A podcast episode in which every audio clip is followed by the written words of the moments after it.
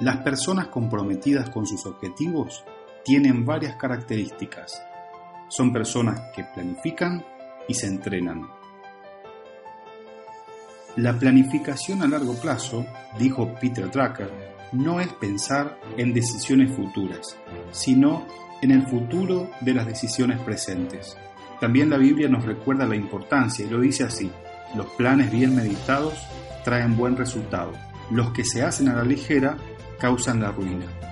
Por otro lado, cuando una persona se entrena, estudia, se capacita, adquiere nuevas habilidades, abre su mundo a las oportunidades.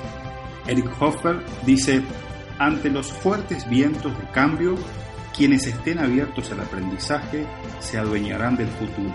En cambio, quienes creen saberlo todo se encontrarán fuertemente equipados para operar en un mundo que ya no existe.